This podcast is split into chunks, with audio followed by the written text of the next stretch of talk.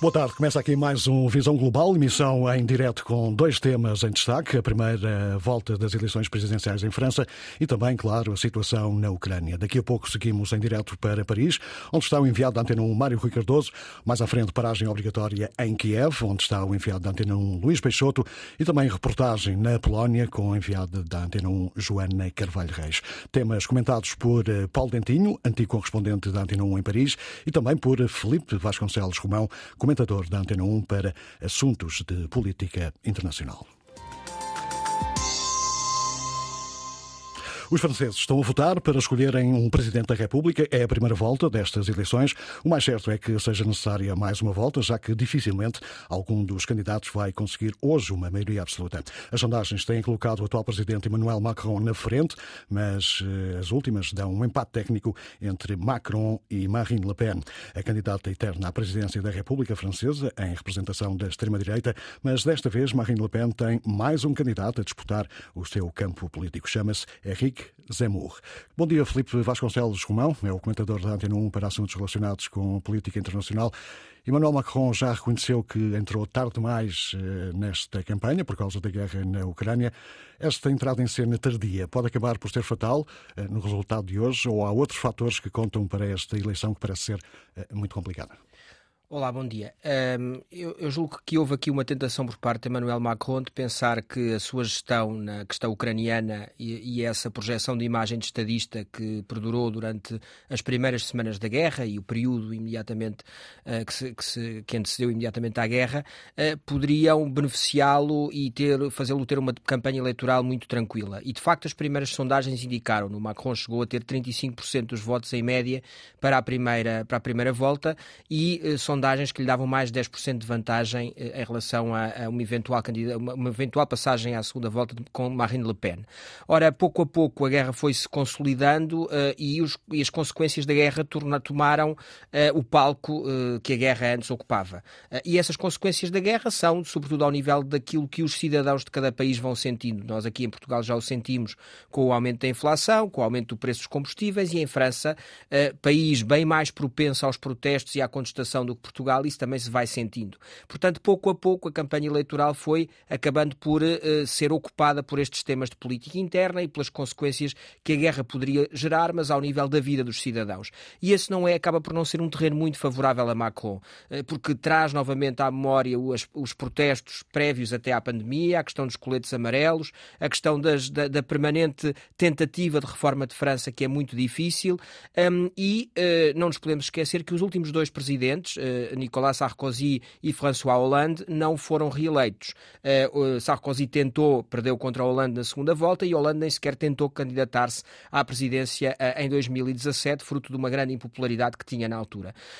E aqui há, há, há cinco anos, quando analisávamos estas coisas aqui no, no Visão Global, eh, falávamos da terceira oportunidade dos Le Pen, ou seja, se nós estivermos perante um presidente que pela terceira vez falhe do ponto de vista das expectativas, da popularidade da possibilidade de reeleição, a pessoa que se afigura como na, na, na, linha da frente para, essa, para cumprir eh, essa eleição e para derrotar um presidente é uma candidata de extrema-direita. E olhando para os dados, as segundas voltas com candidatos de extrema-direita, eh, em 2002, eh, Le Pen pai, Jean-Marie Le Pen contra Jacques Chirac teve 17% dos votos, não chegou aos 18%. Foi possível criar uma ideia de transversalidade, de união republicana contra a extrema-direita, mas quando nós vamos à última eleição, já estamos estamos com uma Le Pen claramente acima dos 30% na segunda volta contra Macron, que foi ainda uma segunda volta marcada por essa ideia republicana de derrotar a extrema-direita. Pouco a pouco, Le Pen tem-se normalizado, então a Frente Nacional acabou por se normalizar como um partido político em França, e isso acaba por eh, contribuir para que eh, votos, já não apenas de protesto, mas voto que pretenda a mudança, também comece a regimentar em torno, em torno de, de, de, de Le Pen. Se tudo isto juntarmos Zemmour, que já foi aqui referido, que é outro candidato de extrema-direita com um discurso ainda mais radical, que também contribuiu para uma certa normalização de Marine Le Pen. Estamos... Não, seria, não seria previsível de alguma forma que ele retirasse votos, Marine Le Pen? Uh, seria previsível, mas também há a possibilidade de analisarmos pelo lado contrário, de uma certa normalização, uma vez que o discurso de Zemmour é mais radical uh, e uma vez que Le Pen nos últimos anos, talvez até nos últimos 10 anos, tem feito um esforço uh, por normalizar o seu discurso e para se retirar do, do, do, do, chapéu, de debaixo do chapéu de chuva, que era o criado pelo seu pai, Jean-Marie Le Pen, do negacionismo, do petanismo, de, de, da extrema-direita, do negacionismo em relação ao Holocausto, Marine Le Pen procurou ir normalizando esse discurso e surgir agora um candidato com um discurso mais violento, mais violentamente de direita eh, à sua direita, passa o pleonasmo, pode até contribuir para essa normalização. O que depois se conjuga com um problema estrutural em França. É o sistema político e o sistema eleitoral franceses têm um problema, é que não têm contribuído para o desgaste dos partidos políticos. Há uma personalização muito forte. A Quinta República foi criada por De Gaulle. Há aqui uma ideia de um semipresidencialismo, mas que é cada vez mais um presidencialismo. Eh, o Parlamento coincide, coincide hoje, com, em termos do tamanho da legislatura, com o mandato presidencial, desde 2002. Isso acaba por desvalorizar as eleições legislativas que se seguem sempre às presidenciais, pelo menos desde, desde a eleição de 2002. O que é que isto acaba por fazer? Acaba por fazer com que o presidente que é eleito consiga, mesmo com um partido muito recente, como é o caso do, do, do Amarres de, de, de Macron, ter uma maioria robusta no Parlamento, como ocorreu há cinco anos, e isso depois vai esvaziando os outros partidos. Marine Le Pen, com o sistema eleitoral tal como existe, líder da Frente Nacional, Nacional depois tem muito poucos deputados na eleição que se segue, pelo menos foi o que aconteceu há, há cinco anos, reportando-nos há cinco anos. Isto contribui para esvaziar os parlamentos e para uma desincronia entre aquilo que é a figura da oposição, do candidato eh, que confronta o presidente, com o partido político que o apoia na Assembleia. Portanto, hoje temos eh, um, uma, uns republicanos, um golismo eh, que, que está também a esvaziar-se, que pode não ter uma figura na segunda volta das presidenciais e que pode caminhar depois nas próximas eleições legislativas pelo mesmo na mesma direção que caminhou o Partido Socialista há cinco anos eh, e nós ficarmos com uma situação política na Assembleia Nacional depois desta eleição presidencial, mesmo que Macron vença, uh, estranha, uh, em que teremos, não, não, percebemos ainda qual será essa configuração e se teremos efetivamente uma oposição democrática consistente e capaz de preparar uma alternativa dentro de cinco anos. Daqui a pouco já retomamos a conversa com Felipe Vasconcelos Romão para falarmos sobre a situação nesta altura uh, na Ucrânia. Daqui a pouco contamos seguir em direto para Paris, ao encontro do enviado da Antena 1, Mário Rui Cardoso, quem já fez a cobertura de várias eleições presidenciais em França foi o jornalista Paulo Dentino, foi correspondente da RTP em Paris durante vários anos. Paulo, não tens a sensação que pouca coisa mudou na história das eleições presidenciais em França? Ou seja, sempre com o fantasma da extrema-direita, antes com o pai Jean-Marie Le Pen, agora com a filha Marine Le Pen?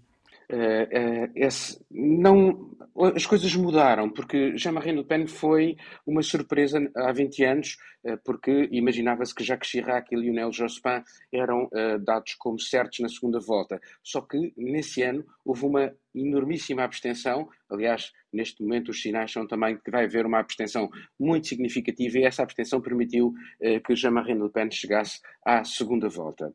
Eh, eu queria também te recordar a importância deste desafeto dos eleitores franceses relativamente à democracia e aos atos eleitorais. O ano passado, nas regionais de, de 2021, dois em cada três eleitores fizeram greve à democracia. Le Pen, que estava à espera de ter ali uma grande votação, falhou, não venceu em nenhuma região foram os partidos tradicionais, o centro-esquerda e o centro-direita, que se afirmaram. Mas isto é paradoxal. Por exemplo, no Norte, uh, o candidato Xavier Bertrand, o candidato centro-direita, teve uh, 40 e tal por cento, quase 50 por cento dos votos, uh, mas se se contabilizassem os votos todos, de todos os eleitores que uh, poderiam ter votado e não votaram, ele teve apenas pouco mais de 13% dos votos. E, portanto, este desafeto é um sinal que deveria inquietar bastante uh, os políticos, uh, porque é que as pessoas não votam.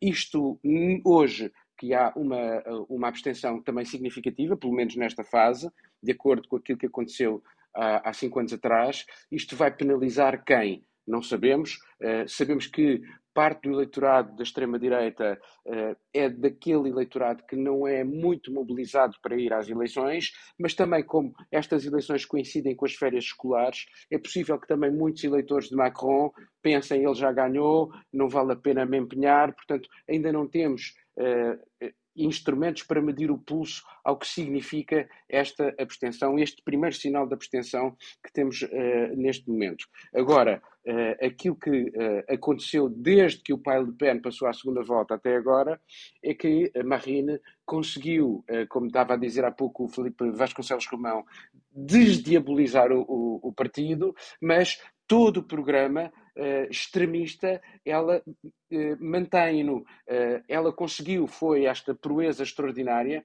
de fazer esquecer as suas ligações, por exemplo, a Vladimir Putin, as suas ligações à Rússia a interesses russos. Ela tem um empréstimo ligado, de facto, a interesses russos de mais de 9 milhões de euros. Ela conseguiu fazer esquecer isto tudo. Porquê? Porque havia esse candidato, e há esse candidato ainda com um discurso ainda mais extremista, assumidamente extremista, não camuflado, misógino, homofóbico, eh, racista, que faz com que ela pareça realmente como se fosse uma moderada. Não é? O seu programa continua a ser extremista, ela arredonda uh, as arestas ao radicalismo sem que ele não deixe de lá estar.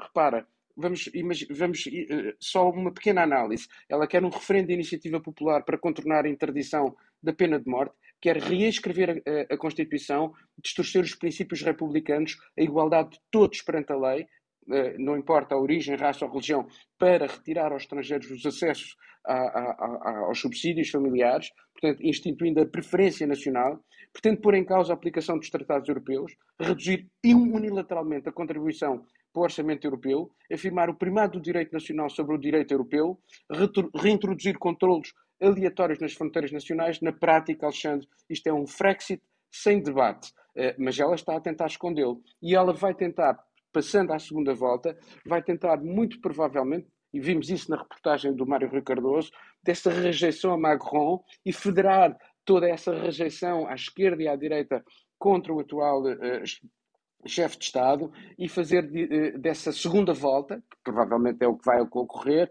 uma espécie de referendo contra Macron em que ela surge como uma alternativa. Muito bem, vamos ter que esperar eh, mais ou menos sete horas para saber o que vai acontecer. Agradeço a Paulo Tentinho, antigo correspondente da RTP em Paris, a olhar para as eleições presidenciais francesas marcadas para este domingo, eleições que têm resultado incerto, mas quase de certeza vão precisar de uma segunda volta. E sem mais demoras, seguimos agora em direto para Paris. É lá que está eh, Mário Rui Cardoso. Boa tarde, Mário. Os franceses já votam há algumas horas. A esta hora já foram divulgados os primeiros dados oficiais sobre a taxa de participação nestas eleições e não, não são dados muito animadores. Sim, eu estou aqui numa secção de voto de Boulogne-Billancourt, uma região, uma zona de, de Paris. Uh, Emmanuel Macron é o favorito esta uh, à vitória nesta primeira volta das presidenciais francesas. Marine Le Pen poderá ficar em segundo, mas as últimas sondagens que foram publicadas antes do voto, algumas delas deram Macron e Marine Le Pen em situação de empate técnico, portanto ainda alguma incerteza. Às 8 da noite, 7 horas em Lisboa, encerra a votação, saem as primeiras projeções. Acredita-se que por volta das 10 da noite em Lisboa os resultados já indiquem tendências eh, consistentes. Nesta secção de voto de Bolonha-Bilancourt, votou eh, Pascal de Lima, que está comigo. Eh, boa tarde. Boa tarde. Pascal de Lima é hum, franco-português, professor no Instituto Sciences Po, Instituto de Ciências Políticas de Paris. Obrigado por aceitar o nosso convite para estar em direto neste uh, Visão Global. Uh, perdeu muito tempo para votar, Pascal? Sim, perdemos um pouco de tempo. Sim, foi agora uma hora com 100 pessoas. Foi um pouco difícil. Mas pronto, já, já votei agora, está tudo ok para, para, para pensar um pouco ao futuro e a economia também com esses vários programas dos candidatos. Emmanuel Macron uh, terminou a campanha em empate técnico com Le Pen, em algumas sondagens. Acha que há alguma hipótese de eh, Macron perder a primeira volta para Marine Le Pen? Não, eu acho que não. É totalmente impossível, penso, porque há sempre uma certa legitimidade democrática do Macron e os franceses também têm essa consciência de responsabilidade. Eu penso que uh, há pouco probabilidade para o Macron, o Macron não ficar no primeiro lugar na primeira volta. Pronto. Agora a incerteza que pode haver é, claro, na segunda, no segundo, uh, na segundo turno. no segundo turno, pois. Isso é claro que há muitas coisas que que se pode falar. Agora, Le Pen, Zemmour, Pécresse, ainda há muitas dúvidas sobre a, a posição destes candidatos. O que é que terá corrido mal para a descida de Emmanuel Macron nas sondagens? O caso McKinsey, dos negócios do Estado, com consultoras privadas e que caiu no meio da campanha? Claro, eu acho isso muito, muito péssimo para o debate democrático, porque estou muito surpreso de ver que, que é preciso dar aí uma culpa sobre as relações normais entre uma consultoria e o Estado. São relações que existem desde já há muitíssimo tempo, muito tempo, muito tempo. É sempre assim, com o Fillon foi, foi também assim, agora é com o Macron para tentar ver se podemos fazer baixar a sua probabilidade de vencer uh, as, as presidenciais. Além disso, pronto, Macron também está a enfrentar uma situação uh, muito difícil. Com... Terá prejudicado uh, Macron também o aumento do custo de vida em França e também a ideia de que Macron despreza alguns franceses? Pois despreza alguns franceses, tem uma situação difícil no, no terreno económico, com o poder compra, tem também a, a, as triplas crises, três crises que enfrentou Emmanuel Macron, que enfraqueceu também a sua candidatura. Claro. Covid? Covid, a, a crise dos coletes amarelos e agora a crise na Ucrânia, a sua posição uh, não sempre muito clara em relação também à Rússia, é preciso dizer. A crise na Ucrânia que faz subir o custo de vida pois, aqui. Claro, faz subir o custo de vida, claro, e tem impactos económicos e tem impacto também sobre a, a sua capacidade de fazer com que a França tenha um, um, um, uma, um poder de, de, poder falar com a Rússia e com a, a estratégia geopolítica mundial. E há também, uh, Pascal, a fratura entre as cidades e as periferias que Macron não resolveu. Pois, eh, o poder compra, a cidade e periferia, claro, também uh, o desenvolvimento de investimentos no digital uh, e nas inovações, mas toda a gente não sabe muito bem que não pode ganhar com essas inovações. Uh, Bem, em breve é as questões das inigualdades, claro, as inigualdades uh, são o primeiro ponto do Macron que tem a resolver agora. Macron, na campanha, só fez um comício uh, e cinco encontros com a população. Ele uh, lamentou não ter começado a campanha mais cedo, disse que foi por causa da guerra, mas ele desvalorizou a campanha. Eu acho que é uma estratégia muito inteligente porque o Macron está dado quase ganho de modo evidente. Isso quer dizer que é uma grande probabilidade para ele ganhar e, portanto, é um risco para ele falar muito. Quanto mais fala, mais tem riscos de ainda baixar na sondagem e talvez. Uh, não falando muito, ele baixou nas sondagens. Eh, pois, mas podia baixar ainda mais, porque agora cada uma das suas propostas pode ter algum risco eleitoral. E eu acho que é uma estratégia e não falar às vezes é uma estratégia também. E a que é que, um, e a que, é que uh, Pascal Lima, que é que se terá devido a subida de Le Pen nas sondagens? Ela fez uma campanha tranquila. Uh, Macron chamou-lhe racista e ela ficou até ofendida com isso. Os adversários dela na direita dizem que hum, ela tem políticas económicas de esquerda. Le Pen está uh, normalizada na política francesa? Completamente normalizada. Foi o caso também do seu pai, agora é ela. E eu acho que ela beneficiou também eh, de alguns votos do Zemmour, porque o Zemmour baixou muito, o Zemmour complicou a conversa, complicou os argumentos e eu acho que também um pouco o Zemmour falhou um pouco no, no seu, nos assuntos, sempre, sempre os mesmos assuntos sobre a imigração, de modo um pouco agressivo. Eu acho que sim, foi, um benefício real para Marine Le Pen. Mas fala-se na possibilidade de um voto não assumido, um voto escondido em Zemmour. Acha que pode eh, haver uma surpresa, Zemmour, logo à noite? Zemmour, eu acho que hum, pode haver uma surpresa, mas para mim a primeira surpresa que vai haver é uh, a Marine Le Pen com uh, votos muito elevados, muito acima das antecipações das sondagens. Marine Le Pen, sobretudo, vai ser a surpresa, penso eu. No segundo volta, não, mas hoje é possível. E terá algum futuro político, Zamor? Eu acho que pode haver um futuro político, talvez, como ele não quer, mas como conselheiro à imigração da Marine Le Pen. Eu acho que seria um muito bom conselheiro à imigração da, da Marine Le Pen. Acha mas... que ele vai apoiar Marine Le Pen na segunda volta? Penso que sim, penso sinceramente sim. Eu não penso que ele vai eh, apoiar a, a Pécresse, provavelmente não. E os outros candidatos também não. E Jean-Luc Mélenchon, da esquerda, ele teve resultados muito interessantes nas sondagens, uh, sempre no terceiro lugar, não é? E sempre a subir. Pode haver uma surpresa Jean-Luc Mélenchon logo à noite? Uma surpresa menor do que a Marine Le Pen, mas também podemos ter uma surpresa sobre os resultados do Mélenchon, porque tem uma política de poder compra, política muito à esquerda, que é um critério importante também para o eleitorado. O poder... o poder de compra agora é um critério importantíssimo. Importantíssimo, com a subida dos preços das energias, etc., e a guerra em Ucrânia.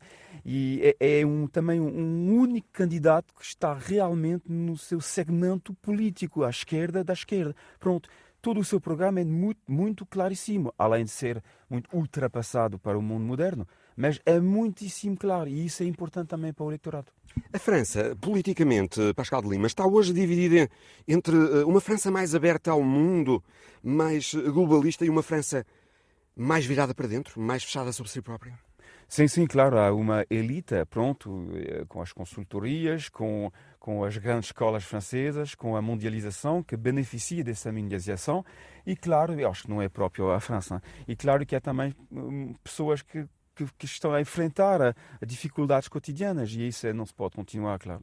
Portanto, é uma escolha também entre uma França mais uh, aberta sim, sim. e uma mais nacionalista. Pois, uma França mais aberta, mundialista e uma França mais nacionalista, que parece um pouco mais com, com, como na Inglaterra, pronto, com, com Trump, eh, Marine Le Pen, toda essa população é mais é, ligada ao Made in France, ao nacionalismo, à produção francesa e uma grande nostalgia também do mundo passado. A sua perspectiva é que Macron vai continuar presidente de França? Eu acho que não há nenhuma dúvida. Pronto, há uma questão sobre a realidade da democracia em França, que não é o assunto de hoje mas nos factos acho que não há nenhuma dúvida. Pascal de Lima, professor no Instituto Sciences Po, Instituto de Ciências Políticas de Paris, muito obrigado por ter estado obrigado, conosco. Bom domingo, Bom domingo para si. Os franceses já votam, então, uh, nas ilhas, territórios autónomos de França. Começou-se a votar mais cedo devido à diferença horária. Aqui no continente, na maior parte das cidades, as urnas fecham às sete, seis uh, em Lisboa. Nas grandes metrópoles, como Paris, Lille ou Lyon, porque há muito mais gente, eh, as pessoas podem votar uh, durante mais uma hora, até às oito. Portanto, é essa hora, sete em Lisboa, que saem as primeiras projeções de resultados desta primeira volta das eleições francesas. A reportagem de Mário Rui Cardoso, em direto de Paris, a seguir esta primeira volta das eleições presidenciais em França. E agora seguimos para Kiev, para a Ucrânia. Luís Peixoto, enviado da Antena 1, está na capital ucraniana. Encontrou uma cidade ainda muito tranquila, mas já com alguns sinais tímidos de regresso à normalidade, até com muitas pessoas a regressarem a casa, agora que a ameaça russa parece ter passado. Assistimos neste momento a um afrouxamento da segurança, isso mesmo eh, foi eh, avançado oficialmente ontem eh, pelas autoridades da região de Kiev é visível, por exemplo, no centro da cidade onde estão a ser retirados vários checkpoints. Aliás, no caminho que fiz hoje até uh, Borodianka, pude ver uh, vários uh, caminhões a retirarem terra e bloco de cima do centro da cidade.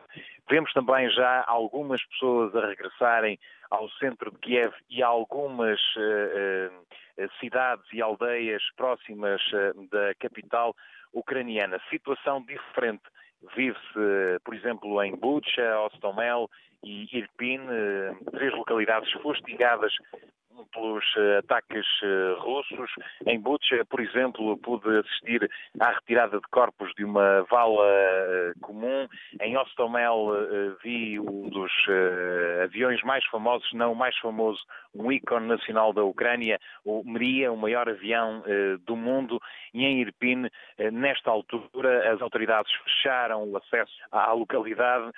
Neste momento estão a fazer trabalhos de retirada de minas. Isso acontece um pouco eh, por toda a zona envolvente da capital, de eh, Kiev, e também eh, está a haver um trabalho intenso por parte das autoridades ucranianas de reconstrução de pontes que foram dinamitadas durante a presença russa. E as sirenes de alerta de possível ataque aéreo deixaram de se ouvir completamente aí em Kiev? não deixaram de se ouvir completamente. Uma ou duas vezes ao longo dos últimos dias têm tocado as sirenes.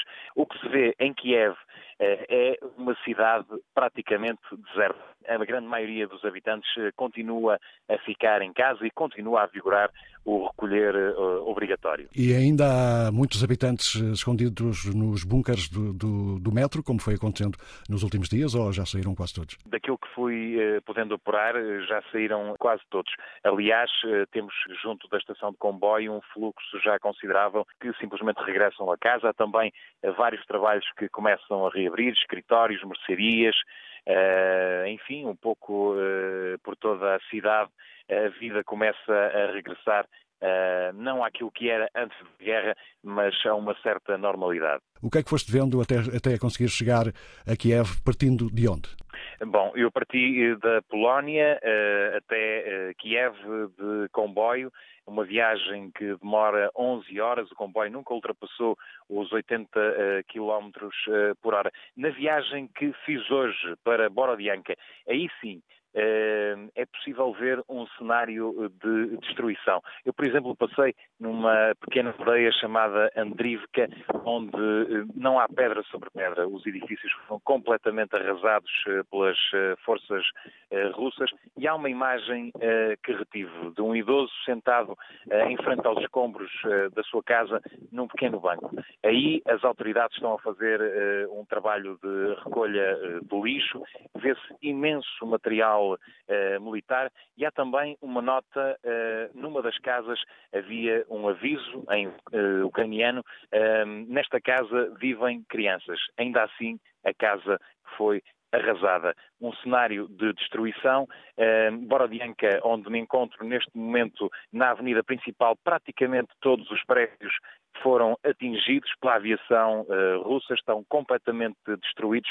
Uh, há poucas pessoas uh, nas ruas, praticamente são militares e equipas técnicas de eletricidade e de recolha de lixo para tirar um pouco a cidade deste cenário dantesco de guerra.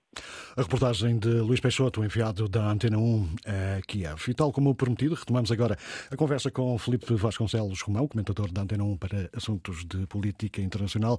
Ouvimos aqui o relato de uma Kiev que parece viver agora dias eh, bem mais tranquilos. Podemos dizer que a ameaça russa, pelo menos na capital, desapareceu mesmo?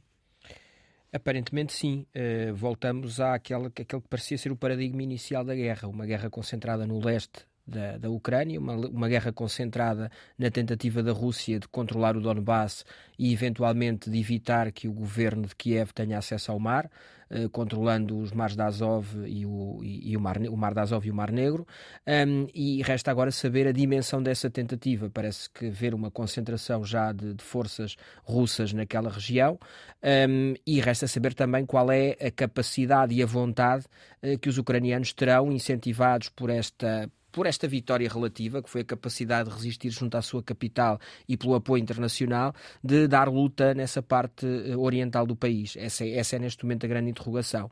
Um, porque no início, quando pensávamos que a guerra se circunscreveria à, à, região do Donbass, era também dado como adquirido, eram dadas como adquiridas umas certas, certas fragilidades em torno da capacidade defensiva da Ucrânia e em torno da, da identidade nacional ucraniana, que em 2014 tinha revelado frágil perante uh, a tomada uh, da, da Crimeia e a tomada de uma parte do Donbass.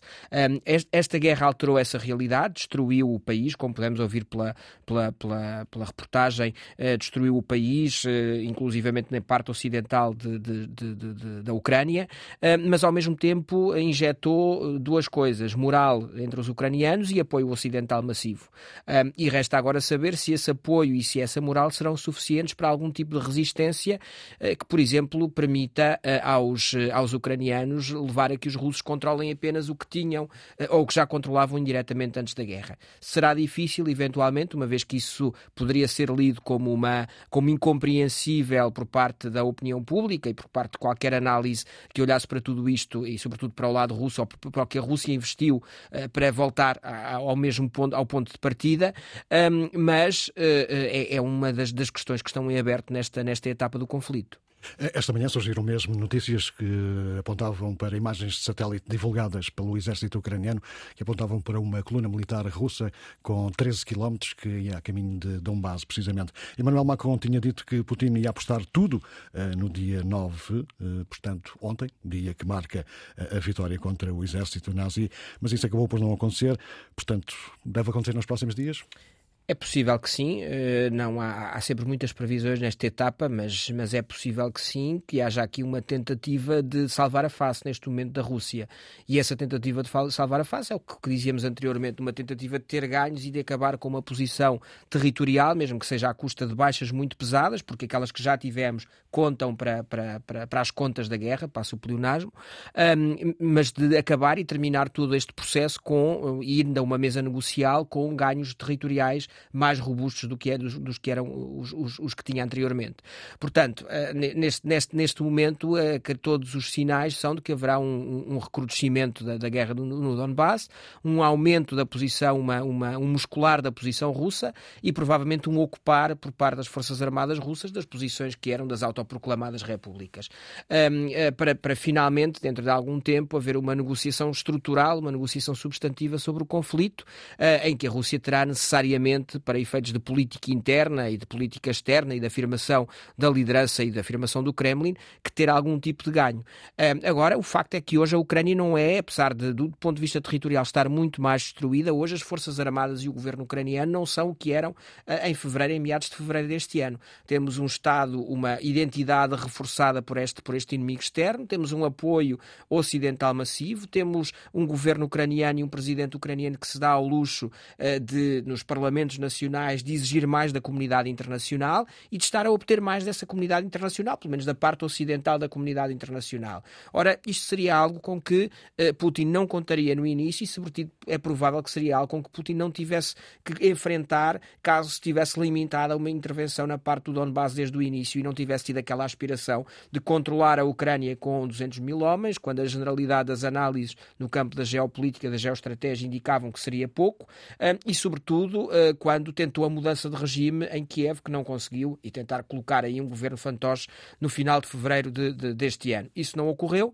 portanto, hoje a guerra é diferente, a, a, a, Rússia está mais fragilizada, as suas forças armadas já não têm aquela imagem de invencibilidade que tinham, eh, o tal equipamento moderno que era alegado, que tinha sido parcialmente utilizado na Síria, na intervenção na Síria, não surgiu, e nós estamos mais numa perspectiva, numa, mais próximos de uma situação tipo a primeira guerra da Chechênia do que propriamente intervenção na Síria, ou uma Rússia que consegue projetar força, modernidade, forças armadas sofisticadas a nível, a nível mundial. Isso não aconteceu, não aconteceu na região, foram muitas as vítimas mortais, mesmo se só tivermos em conta o que os próprios russos admitem terem sido as, as vítimas, um, e estamos aqui perante, perante um cenário em que provavelmente podemos ter um conflito violento, uh, mais uma vez imagens de civis uh, e, de, de, e de, cidades destruídas, de civis mortos, uh, feridos, obrigados a sair das suas casas, mas com uma concentração nessa parte leste eh, que, parece, que parecia ser o objetivo inicial da Rússia, mas que Putin terá cedido à tentação de pensar que poderia ir mais longe.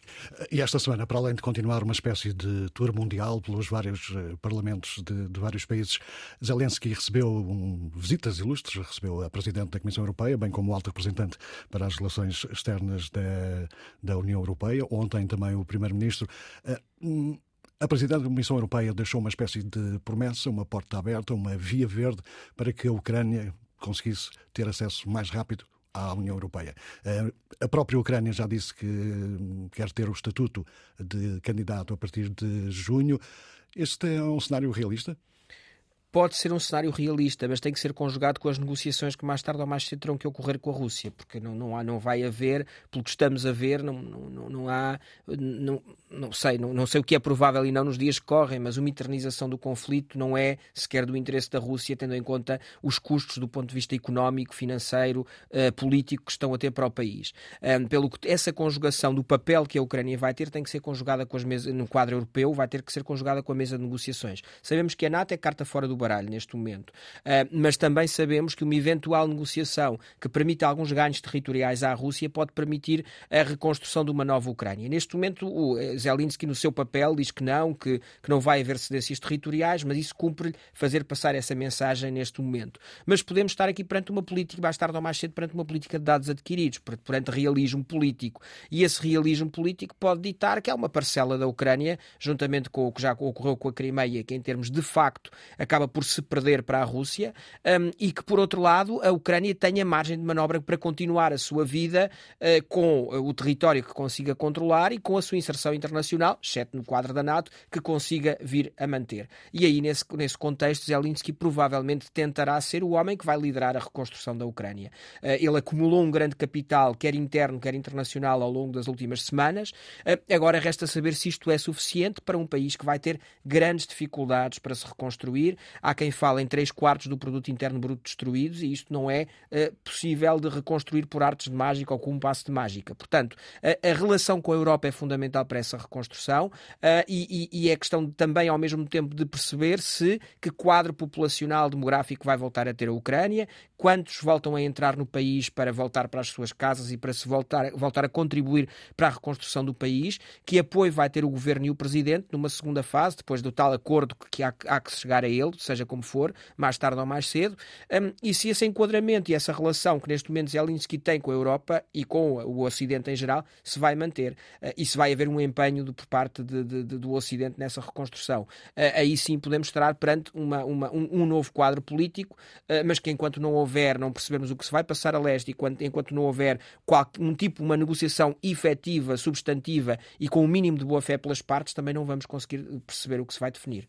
Obrigado, Filipe. Filipe Vasconcelos Romão, comentador da Antena 1 para assuntos de política nacional, a ajudar-nos a tentar perceber melhor o que pode acontecer na Ucrânia nos próximos dias ou nos próximos meses. Esta é uma guerra que já fez mais de 4 milhões de refugiados. Muitos fugiram pela fronteira com a Polónia. Nos últimos dias, a enviada da Antena 1, Joana Carvalho Reis, esteve precisamente nas zonas de fronteira. Muitas histórias de desalento e tristeza registadas e descobriu que a maioria quer ficar na Polónia. As cidades estão cheias, o governo quer descentralizar. Muitas pessoas não se adaptam, muitas regressam a casa. As noites são longas em Medica. Nesta altura, os refugiados vão passando a fronteira a conta-gotas. De vez em quando vem um grupo maior, mas nada que se compare com as primeiras semanas, depois do dia que ninguém se vai esquecer 24 de fevereiro de 2022, a data em que a guerra começou. Em Medica, os voluntários e as organizações de ajuda humanitária estão sempre prontos uma espécie de exército de coletes amarelos fluorescentes em estado de alerta. A qualquer momento pode vir uma nova vaga. Há corredores verdes que podem abrir, entretanto, pessoas que estão há demasiado tempo presas em cidades isoladas. Quem vem agora chega estremunhado, estremunhado e exausto, já traz um mês de guerra. Uma mulher aparece ao fundo a arrastar a mala com a filha pequena na outra mão. A chuva não facilita. A miúda arrasta os pés à beira de uma birra, enquanto a mãe lhe veste um impermeável de plástico. Do lado de cá do portão, um voluntário estica-lhe um macaco, um macaquinho de peluche, e ela solta um guincho de felicidade. É a estrela desta noite fria de Medica. E lá vai ela, voa pelas mãos da mãe ao longo do caminho que conduz ao autocarro. Karina tenta explicar-nos porque é que decidiu vir agora. A cidade dela foi bombardeada, ouvia rockets a cair a toda a hora. Mas Alissa quer muito falar ao microfone. Alissa! Alissa tem 4 anos. Pacá! Adeus, diz ela, e entram as duas no autocarro. Pacá! Bez dla chromadian Ukrainy i dla osób. Right now in the bus, uh, I informed the people where they are going to. Gregos conta-nos o que estava a dizer. São instruções para quem chega. Este autocarro vai para Przemysl, uma cidade próxima. Há duas paragens. Uma é o Tesco, um antigo supermercado abandonado onde os refugiados podem descansar e têm apoio e informação com delegações de diversos países. A outra alternativa é a estação de comboios. Agora, a olhar para fotografias tiradas à pressa, dá para perceber as pinturas nas paredes altas do átrio. Na altura, passaram ao lado. A estação está sempre cheia. Filas para comprar bilhetes, pessoas confusas com horários, voluntários que tentam ajudar, malas de um lado para o outro, caixas transportadoras com animais de estimação, crianças pequenas a correr. Em Przemysl, a maioria das pessoas apanha comboio para Varsóvia ou Cracóvia. Alguns seguem dali para outros países, mas a maioria prefere ficar na Polónia. Em grandes cidades, acreditam que têm mais condições e continuam perto de casa. Mas as grandes cidades estão lotadas. Cracóvia está cheia, ouvimos Dária dizer quando passamos por lá. Ela é uma das voluntárias que ajuda a encontrar alojamento para os refugiados. Na capital, exatamente o mesmo. Varsóvia não é de borracha, tem limites, lembrava Cuba um outro voluntário. Há cidades mais pequenas para onde os refugiados podem ir, onde têm ajuda, alojamento, trabalho, tudo o que precisam. É esta a estratégia do governo para tentar aliviar a pressão sobre os centros urbanos. Em poucas semanas, as duas maiores cidades polacas viram a população aumentar em 20%. Foi preciso reorganizar todo o processo. Agora, quem chega fica poucas horas, no máximo dois dias, em situações muito excepcionais. Abriram centros de acolhimento nos arredores e o plano é direcionar pessoas para outras regiões. Na estação de Varsóvia há um grande póster com um mapa da Polónia indica a população em diferentes pontos do país. Embaixo, uma mensagem. As cidades mais pequenas têm melhores possibilidades de alojamento, custo de vida mais baixo e mais hipótese de arranjar trabalho. E continua: não tenham medo de ir para lá. São pacíficas, têm boas infraestruturas e estão bem adaptadas quase parece um cartaz de um destino turístico. Uh, first, I live at a family of Polish in a small city Natália esteve numa uh, dessas pequenas cidades. Foi acolhida por uma família, pessoas impecáveis, garante mas faltava o trabalho. Acabou por voltar para Varsóvia, onde fica em casas de amigos até conseguir desenvencilhar-se. Está à espera de ser chamada para uma entrevista de emprego numa empresa de cruzeiros. Até lá, vai se safando com trabalhos temporários. Hoje está à porta do estádio a distribuir panfletos de uma rádio polaca feita em ucraniano. Uh, Na Polónia emitem FM em 100.6. Доброго дня, друзі з України. Випуск новин на Радіо Z Україна. São muitos os casos de pessoas que não se adaptam, não só às pequenas cidades, não se adaptam mesmo à Polónia. Há as saudades de quem não pôde vir, a vida que está em suspenso a diferença da língua, até o tempo. Tatiana, que veio do sul da Ucrânia, queixa-se do frio. Diz que eles lá já estão a plantar batatas, enquanto aqui na Polónia ainda está a nevar. Tem saudades dos dias bons de sol. Valentina tem notado muita frustração. É mais fácil quando se vai para algum lado, quando há alguém à espera. Ir sem um plano dificilmente resulta. Muitas destas pessoas vão voltar para trás, previa ela. Para além disso, esta voluntária lembrava que esta não é uma situação normal de migração. Quando alguém deixa o país para viver para sempre, tenta adaptar-se, estabelecer-se.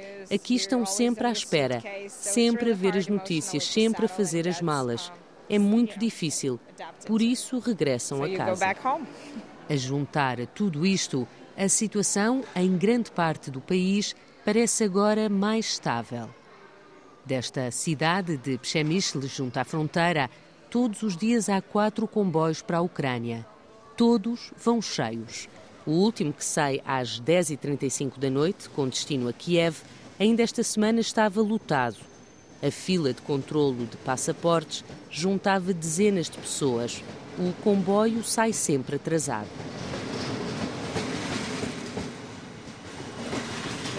Do outro lado da fronteira, Muitas vezes a casa já não existe ou é demasiado arriscado voltar. Grande parte dos que regressam fica na zona ocidental da Ucrânia, junto à fronteira com a Polónia. A região de Lviv abriga centenas de deslocados. Vêm de Mariupol, Kiev, Donetsk, não querem ir para fora, por isso ficam aqui. Sentem-se mais seguros e, para além disso, nem toda a gente pode sair do país. Não há capacidade para todos. Quem fala é Natália. Ela e Yuri são de aqui, de Lviv. Estão a tentar ajudar quem está deslocado. Em contacto com organizações e voluntários de diferentes países, juntam comida, roupa, medicamentos gerem um armazém que recebe e distribui as doações, ao mesmo tempo que apoiam a resistência na frente de batalha. Ficou uma frase de Natália. Há as pessoas que lutam, as que ajudam na retaguarda e as que rezam. Na região de Lviv, a situação agora está calma, mas há um estado de alerta permanente. As placas das localidades continuam tapadas com plástico para que os invasores não saibam onde estão. No caminho, continuam os postos de controlo montados, sacos de areia, pneus e abrigos nas bermas da estrada para aqueles que estão de guarda. E todos estão atentos a potenciais sabotadores. They point out our places that can be bombed. Eles andam por aí a fazer reconhecimentos, identificam sítios para serem bombardeados. Há pessoas que têm passaportes falsos, fotografias suspeitas nos telemóveis.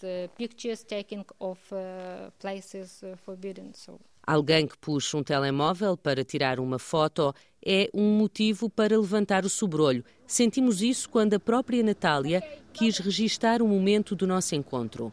Era uma selfie, uma fotografia com a câmera virada para nós, onde pouco mais se via.